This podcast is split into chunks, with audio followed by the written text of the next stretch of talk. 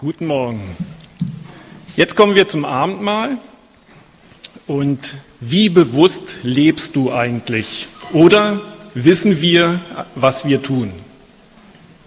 Viele von uns laufen bestimmt so rum wie ich und merken gar nicht, was wir auf dem Rücken haben. Das ist eine unnötige Last, jedenfalls für im Moment. Dazu habe ich euch eine Bibelstelle mitgebracht, Hebräer Kapitel 12, Verse 1 bis 4.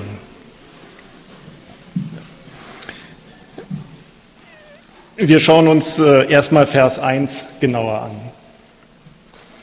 Deshalb wollen auch wir den Wettkampf bis zum Ende durchhalten und jede Last ablegen, die uns behindert. Besonders die Sünde, die uns so leicht umschlingt. Es geht um den Kampf gegen die Sünde, wie im Vers 4 weiter unten dann auch deutlich wird. Lasst uns diese Last ablegen. Ich habe noch nie einen Wettkämpfer gesehen, der einen Rucksack auf dem Rücken hatte. Also.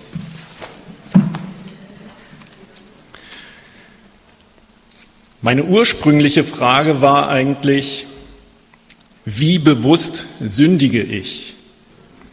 Es gibt einige Warnungen in der Bibel dazu.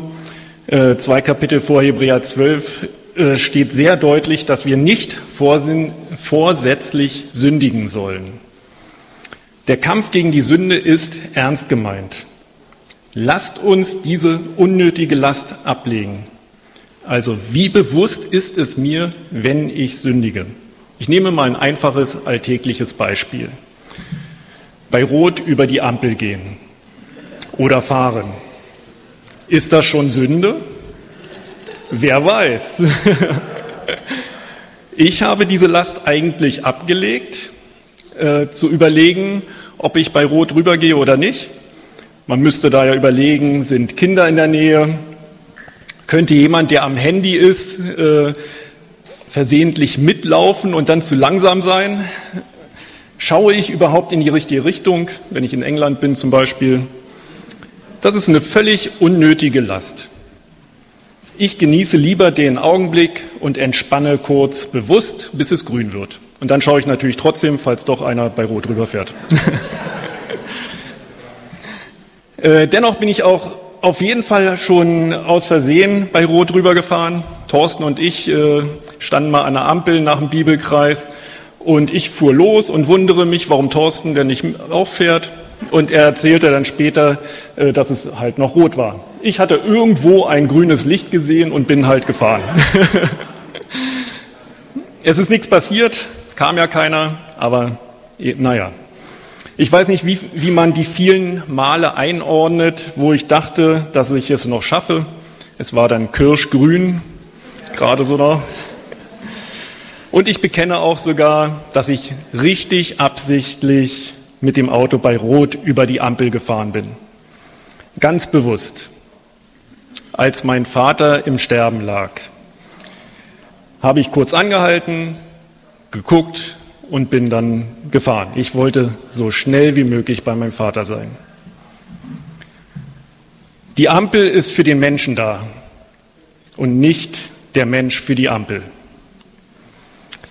Diese Sichtweise teilt natürlich nicht jeder Polizist. Insbesondere wenn es versehentlich ist, äh, muss man trotzdem bezahlen. Oft wird kein Unterschied zwischen versehentlichen Sünden und absichtlichen Sünden gemacht. Jedenfalls bei solchen Kleinigkeiten. Bei Gott macht es aber einen Riesenunterschied. Ob es vorsätzlich, also absichtlich ist oder versehentlich. Sünden aus Versehen können natürlich vergeben werden. Und deshalb schauen wir heute auf Jesus, wie er denn unsere Sünde sieht. Wir lesen weiter in Vers 2 und 3. Und dabei wollen wir auf Jesus schauen. Er hat gezeigt, wie der Glaubenslauf beginnt und wie er zum Ziel führt. Weil er wusste, welche Freude auf ihn wartete, hat er das Kreuz und die Schande dieses Todes auf sich genommen.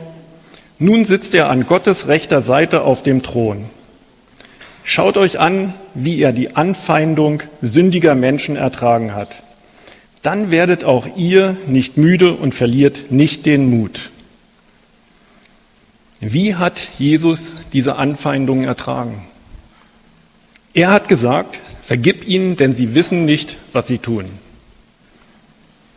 Erstaunlich, denn ich bin mir ziemlich sicher, dass die Leute, die ihn gekreuzigt haben, ganz genau wussten, dass sie gerade einen Menschen umbringen.